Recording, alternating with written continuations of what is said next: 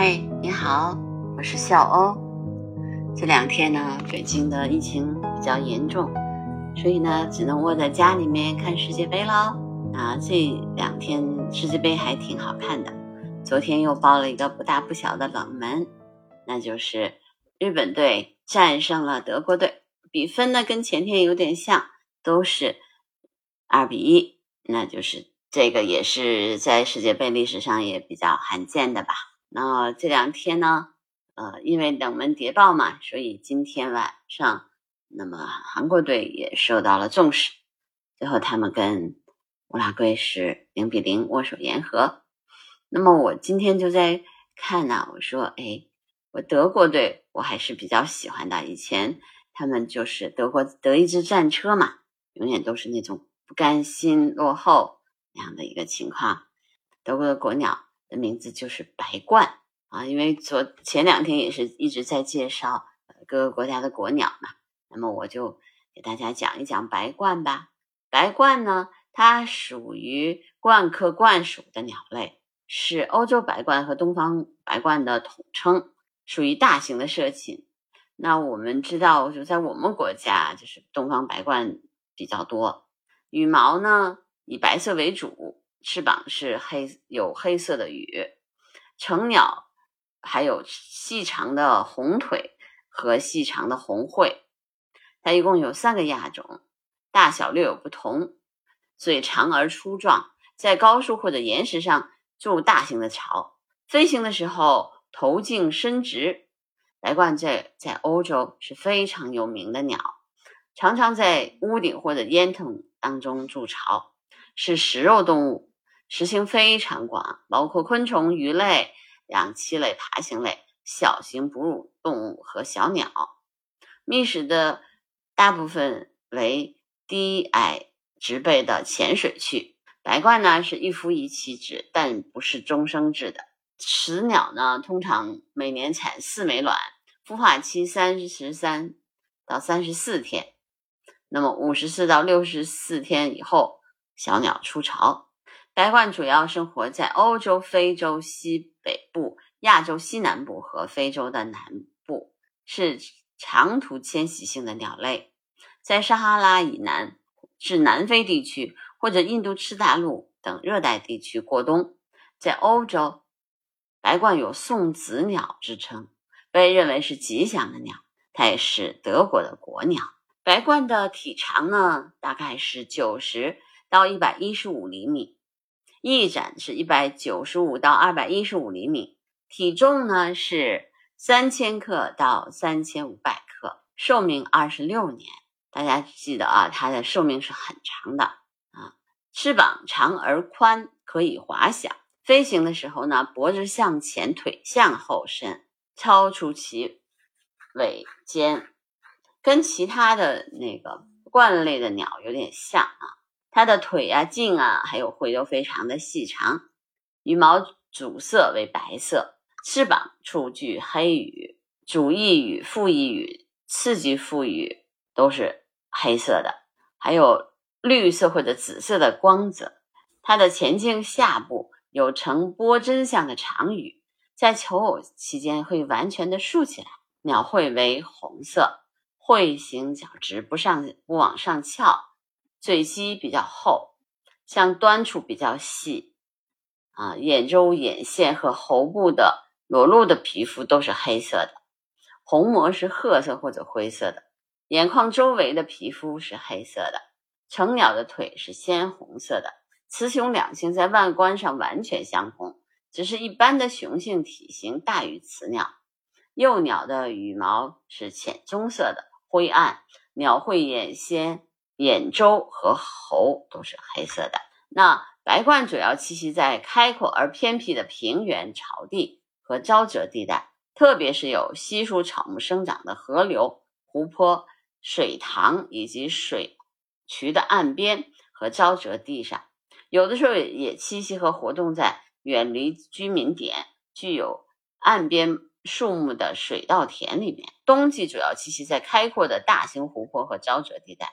会避开高大的野草和灌木丛生的地区。白鹳除繁殖季外，都是成群结队的活动。其他季节经常是成群的活动，特别是迁徙的季节，经常是集成数十或者上百只的大群。觅食的时候常结队或者成小群散步在水边或者草地的沼泽上，步履轻盈矫健，边走边啄食。休息的时候经常单腿或者双腿站立于水边沙滩或者草地上，颈缩成 S 型。有的时候也喜欢在栖息地上空飞翔盘旋，在地上起飞的时候，需先要在地上奔跑一段距离，并用力扇动两翅，在获得一定的上升力后才能飞起。飞翔的时候，既能鼓翼飞翔，也能够利用热气流在空中盘旋滑翔。白鹳属于比较机警而胆怯的这种鸟，如果有入侵者，经常表现出一种特有的恐吓行为。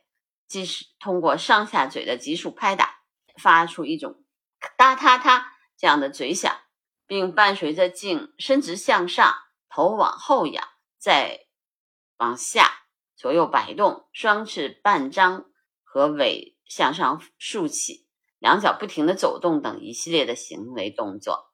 其实它属于那个性情比较温顺，活动的时候呢沉默无声，是一种比较安静的鸟类。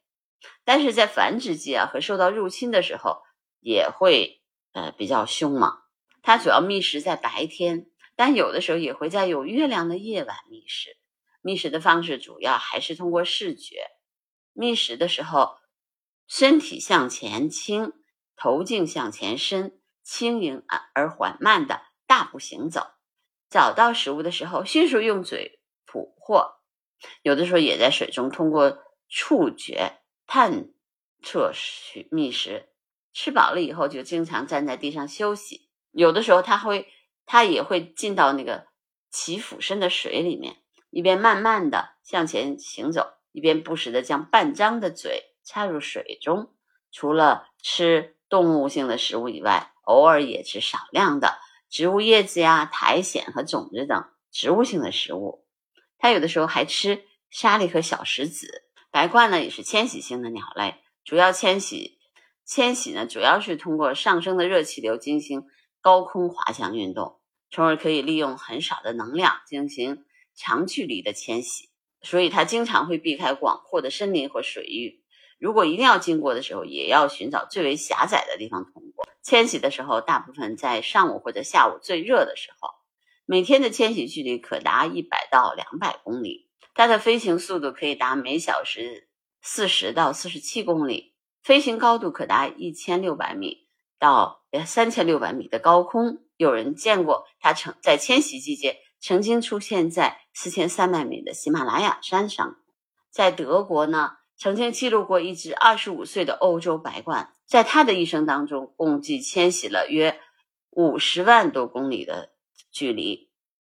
呃，秋季大多在八月中下旬或者九月初离开繁殖地，春季的时候会在三四月份离开越冬地。最高的迁徙的群呢，可以达两万一千多只。它是四到六月是它的繁殖期啊。刚来的时候，刚迁徙来的时候，并不是马上繁殖，而且是而是在这个部分开始融化的河流当中觅食，或者在。上空盘旋，寻找巢位和觅食地。三月下旬就开始分散成队，分别成队进入各自的繁殖地。巢呢，一般选择在没有干扰或者干扰较小、食物丰富，而且又有稀疏草木或者小块丛林的开阔地带。它的巢呢，呃，基本上是在树枝的顶上，有一点像啊我们的昌国家的苍鹭。在树上也是用树枝堆积而成，里面还有枯草啊，还有呃绒羽和苔藓，但是有的时候也什么都不垫啊。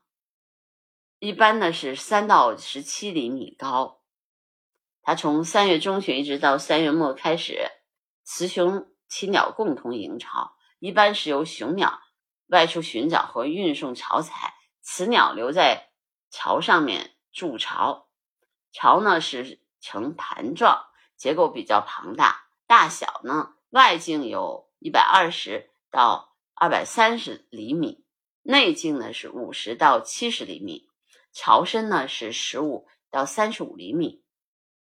如果巢没有受到破坏，或者当年繁殖成功，下一年还会用。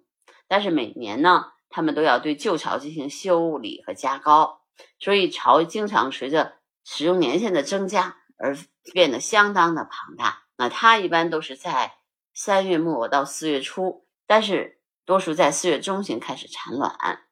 雏鸟呢属于晚成型的鸟，出来的时候全身都是淡棕色的绒羽，嘴是黑色的。一般是由雌雄两鸟共同喂养。当雌鸟长到五十五天的时候呢，就可以在巢周围来回的短距离飞翔。六十到六十三天的时候，才会随着亲鸟飞离巢区觅食，不再回窝。那这个。白鹳呢，有列入濒危的一种，无危的一种。啊，东方白鹳呢，其实是列入了啊濒危野生动物这个目录的。